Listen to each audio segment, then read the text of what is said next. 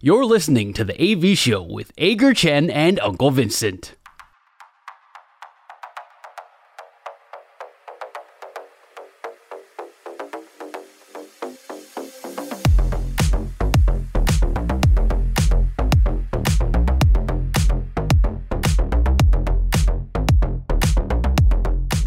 接下来我们进行我们节目最后一个单元，量好三坏满球数。我们互相问对方问题，双方答案相同说是好球，意见不同说就是坏球。三正或是四坏，单元就会立刻结束。但是如果到了量好三坏满球数，就会决定谁请谁吃饭。今天量好三坏满球数，谁先出？剪刀石头石头布，我输，我赢。好，你决定。我赢，我先出吧。那就刚刚好符合你刚刚刚刚我们的问题。你觉得？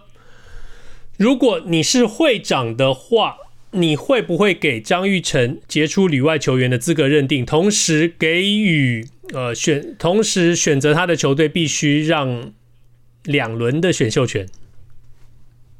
我会耶，你会两轮的选秀权权你就会？对对对，我会我会.我还是觉得他对于台湾的棒球来说，老实说，对我影响最大真的是经典赛。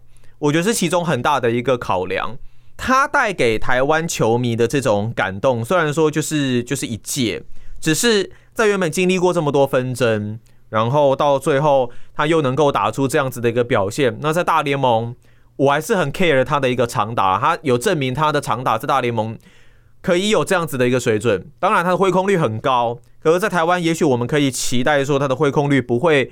像这个层级来的这么高了，所以应该会有更不错的一个产量。如果被他猫到，哇，那个我觉得会有很棒的一个视觉效果啦。所以我应该应该会给啦，尤其这条款又这么久这么久已经没有去动了。如果现在会启动的话，以话题面来讲，也是另外一个话题。这一题我想了很久哦。那嗯，我的一个想法是说。当这个问题你如果不能立刻有答案，你必须要想很久的话，那你可能就不应该给他这个资格的认定。所以，OK，因为我刚刚想，我们我们我们刚刚在在节目进行中，我们讨论到几个人选，就像你说陈金峰应该给他，郭宏志得到是因为他呃打过明星赛，他那个时候呃稳定出赛。那其实我提了另外一个人选王建民，如果说他当初当初要来打中华职棒的话，说要让三轮，应该没有任何人有任何意见吧？对。那另外我能想到人选，譬如说，嗯，假设几年前杨代刚说要回来打中华中华职棒的话，然后呃他是杰出旅外人呃选手，应该没有任何人意见。或者说过个两三年，宋家豪说要回来参加中华职棒了，那你觉得你觉得这个选这个他他应该也不用再选秀了吧？选秀如果又被统一选到的话，反正也是一样变成空气，所以他应该也不要也不要选秀。所以就是这种。有的人的名字讲出来，你就觉得毫无疑问，对，他就是。那我觉得，如果老实说，老实说，我我不知道，哎、欸，这宋家豪回来制度上他不用再被选了，是吗？选秀圈变空气之后可以保留这么久吗？因为如果对我来说要启动旅外球员条款的话，我不知道宋家豪给我第一个感第一个感觉，我反而不会、欸。OK，好，那你刚刚你刚刚有说。陈金峰，你觉得要吗？对不对？对，当年没有，但是你觉得应该要。对，如果当然，陈金峰他的情感面很强烈的连接，但是以时机面来说，老实说，如果他要，那我觉得张玉成就要啊。OK。好，那反正就是这一题，我们的、我们的、我、我们、我们的意见不同啦。但是就是，OK，我觉得，就是确实选手的这个杰出资格认定哦，有很多很多不同的面向啊。可能这也是为什么在章程里头对于这一题的这个解说要故意写的这么模糊啊，然后把这个责任全部丢到这个会长身上去让他决定。但总之，这球是一个坏球，这就变成说很很吊诡，就是说你制度建构的不完全，完全丢到会长身上，就没有任何一个会长想碰啊。对，对不对？对，确实是不知道啊。这个我觉得未来可以再做一些调整了。好了，不论无论如何，我们第一题是一个坏球。那再来是我的第一题。最近哦，亚锦赛这边抢票抢得很凶嘛，因为毕竟是在大巨蛋这一边，那有开了不同的阶段，那也现在也说变成说全部都变成要网络售票嘛。黄牛到底能不能够杜绝是另外一回事。请问你觉得这个售票？该不该？呃，国外已经开始执行了嘛？日本跟韩国都都有过演唱会，不管什么的，售票该不该实名制？呃，对我来说，我觉得不应该。你觉得不应该？OK，我觉得应该要实名制。OK，我觉得，我觉得二指黄牛或是避免黄牛有其他其他更多更好的方法了。那我觉得实名制，我觉得我觉得这不是一个很好的方法。我 OK，这样这样只会让我不想去看这个比赛。好，呃，我我觉得它是一个不错的方法啦。在日韩，虽然说还是有人一定会钻漏洞的，比方说用人头，然后到时候可能再做一些，比方说假的东西啊，或者什么的，但是确实让黄牛比例稍微有一些。下降，但据我所知，当然在大陆这一边，他们用了实名制，并没有来的这效果来的这么的好。不同国家有不同的方法，但是我我是觉得我会愿意去去尝试看看啦。但这好像会牵涉到转卖，好像也变得并不是来的这么的方便，好像也会有这一方面问题。如果你真的没有办法去的话，所以确实会有其他的一个衍生出来的问题啦。只是。我觉得，呃，实名制可以让我们对于自己的票券更加的负责任。我是我是并不排斥啦，但我们这样又是一个坏球。对，这就是转卖跟你要怎么去区分转卖跟黄牛之间的这个这个界限哦，这就很难。对啊，你，你很难去说、嗯、黄牛它也是转卖，它只是大量的转卖而已。所以，嗯，所以我就觉得说实名制对这整件事情未必会真的有帮助。所以，anyway，这球又是一个坏球。那实名制也许你比较好追一些源头，或者是说你比较好追一些呃动向或什么之类的，就是有一个依据，但是。这近因为近几年来这各资的问题相当的严重，你难保不会有因为这一些的管道而多了更多外泄的一些可能性，所以可能还是要经过全面的评估啦。只是我是并不排斥，但无论如何，我们这是一颗的坏球。好的，那我就延续在我刚刚的时空裂缝，张毅跟张玉成这边哦。假设这两位选手今年选秀都加入中华职棒的话。你觉得在签约之后，谁的月薪会比较高？张毅还是张玉成？我觉得张玉成。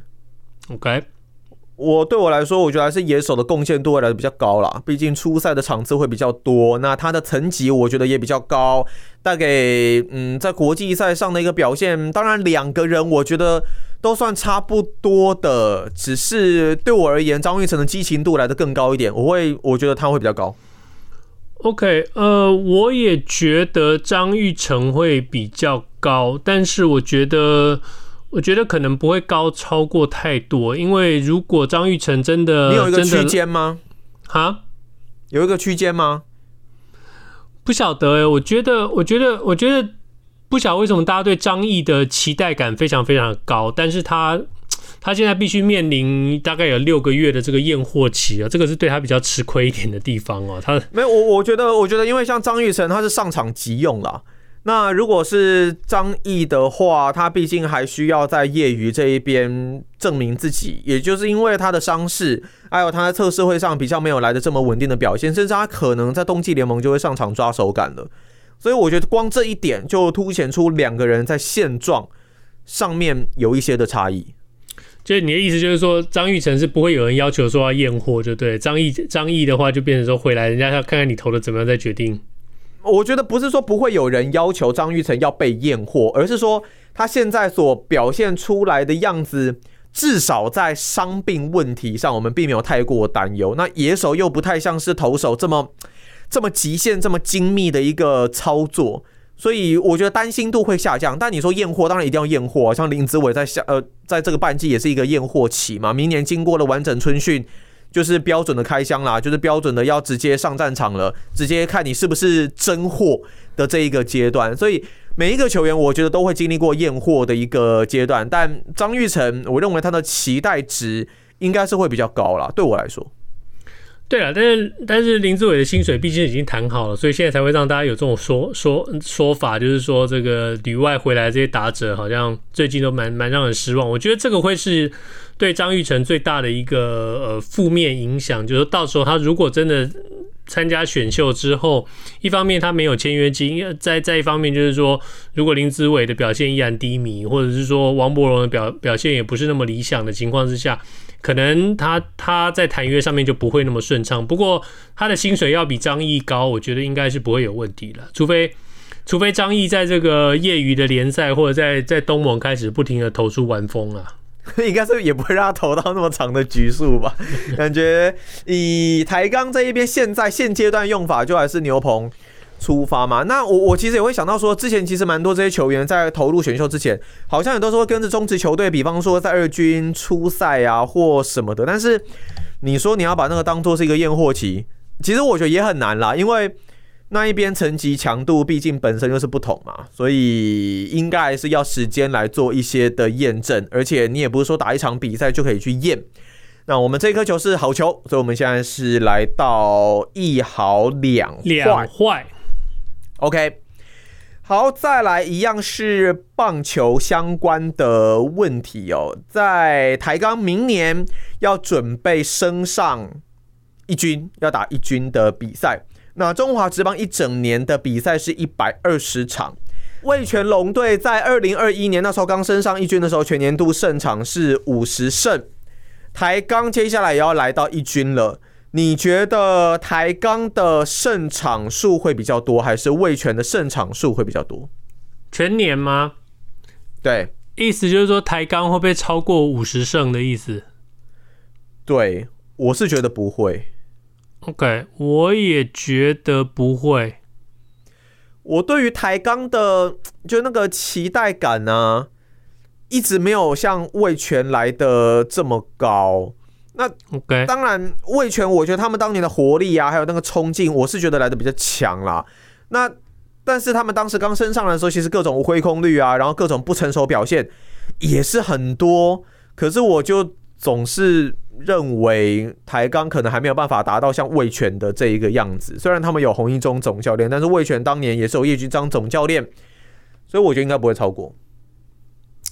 OK，我觉得就算不会到五十胜哦，也也相去不会太远了，因为嗯呃味全龙当年上来的时候，他们的竞争对手乐天桃园、富邦悍将、统一师跟中信兄弟哦，这四队的。呃，实力都还不错。那其实魏全也算咬得很近。嗯、那当然我，我我可以理解你说对台钢的这个对台钢的期待感并不高。我对他们期待感其实也不高。嗯、但是他们上来的话，会面对一个虽然已经在台湾大赛封王了味全龙队了，但是实际上毕竟还是个年轻的球队啊。那明年他们、嗯、他们能不能维持这么高档的表现很难说。然后又碰上一个多年来积弱不振的富邦悍将哦，然后又碰到一个看起来感觉逐渐在走下坡的乐天桃园。我觉得，我觉得台钢雄鹰碰到了这整个联盟整体的这个张力跟那个抵抗力哦，可能比味全当年稍微差了一点。所以啊，OK。所以这样子算起来的话，其实虽然我我还是觉得他们不会拿到魏权的五十胜，但是我想相去不会太远，四十五胜到五十胜之间是是我觉得台钢应该会到的一个地方。哎、欸，但其实球队数增加会不会其实也多了，让台钢也多了一些些的机会呢？对啊，就是说你的组合不同啊。对你比较少，你碰到这些强大的球队，那个的机会就比较少，对，或者大家陌生度会增加，也许可以增加一些些的变数。不过无论如何，我们这一球是一个好球，两好两好两坏。OK，现在我们进入我们节目的特别时间，就是问的问题可以不见得是运动，也可以是所有其他跟运动无关的乱七八糟的事情。那当然，我.我就要问一个跟运动有关系的问题，但是有点乱七八糟。好。假设今天兄弟饭店决定跟中信兄弟说，再也不准你用兄弟这两个字了，哦不准你继续蹭我们兄弟这两个字，我们要把兄弟这两个字拿回来，你不准再用这个吉祥物了。请问吉祥物是大象嘛？对不对？对，我反正就是不管你用兄弟了，我管你用大象什么。哦，请问你觉得？你是一个中性的球迷，你会不会呃，你会希望他们恢复中性金，还是会希望他们用中性跟一个任何一个从未在中华职棒出现过的动物？从未在中华职棒出现过的动物？真的吗？对对对，我会觉得，我会觉得，那那等一下等一下等一下，从未在，所以 会会变成什么？中性？中性虎吗？虎有出现过啊，三山虎不是有出现过？中性虎，然后那个虎迷会来会来找你算账吧？对啊，这样变成什么？中性，还 等一下我们突然要想一个动物出来，对不对？对啊，什么中性犬？这样好像不行。哦、有台湾犬没有？这都可以在想。只是我会觉得中性中性海豚那是，哎、欸，中性鲸以前已经出现过的一支球队，而且还是有点黑。我觉得不要吧。你的意思就是说它好，但是嗯，好了，我跟你一样了，我会希望。希望它出现，它它会它使用一个完全不一样的动物，给大家带来一点新气象。那我的答案也是一样，我会希望它用它用一个完全不同的不同的动物，不管这个动物是什么，就算叫中性猫，可能都还好一点。猫的话，嗯，就看你要怎么取嘛，看你要怎么取名嘛。我觉得这就是一个就是一个艺术啦，就只是想想说把它怎么取的帅一点点。但是我知道中性霹雳猫也可以，或是龟啊。中性的不要了，你才龟呢，你才战龟啊！肩甲战龟你没听过吗？烈焰飞凤凤啊，我没有听过凤，没有听过，很好凤。总之在两好两坏的情况之下，纹身大叔投出一个快速直球，把他带给三振出局了。童年呢，你没有玩过？战龟飞凤很赞啊，对不对？OK，你继续去战。总之，你被我三振出局了。OK，我们又没有进入到两好三坏，什么是三振出局？没有啊，三好球啦。对啊，对啊，但不是我被三振呢。对了，没有三振出局啊。OK，Anyway，反正最后我们被三振了啦。我们被分，我们我们被这个单元给三振出局了。最后我们的结论就是中性。嗯，如果不能用兄弟的话，请你们自己选择一个好的动物。如果大家对这个。动物有任何建议的话，也欢迎你留言让我们知道。我们选帮帮中性选择一个可能会需要的一个好的一个吉祥物。但是以上就是这星期的 AV 秀。Okay.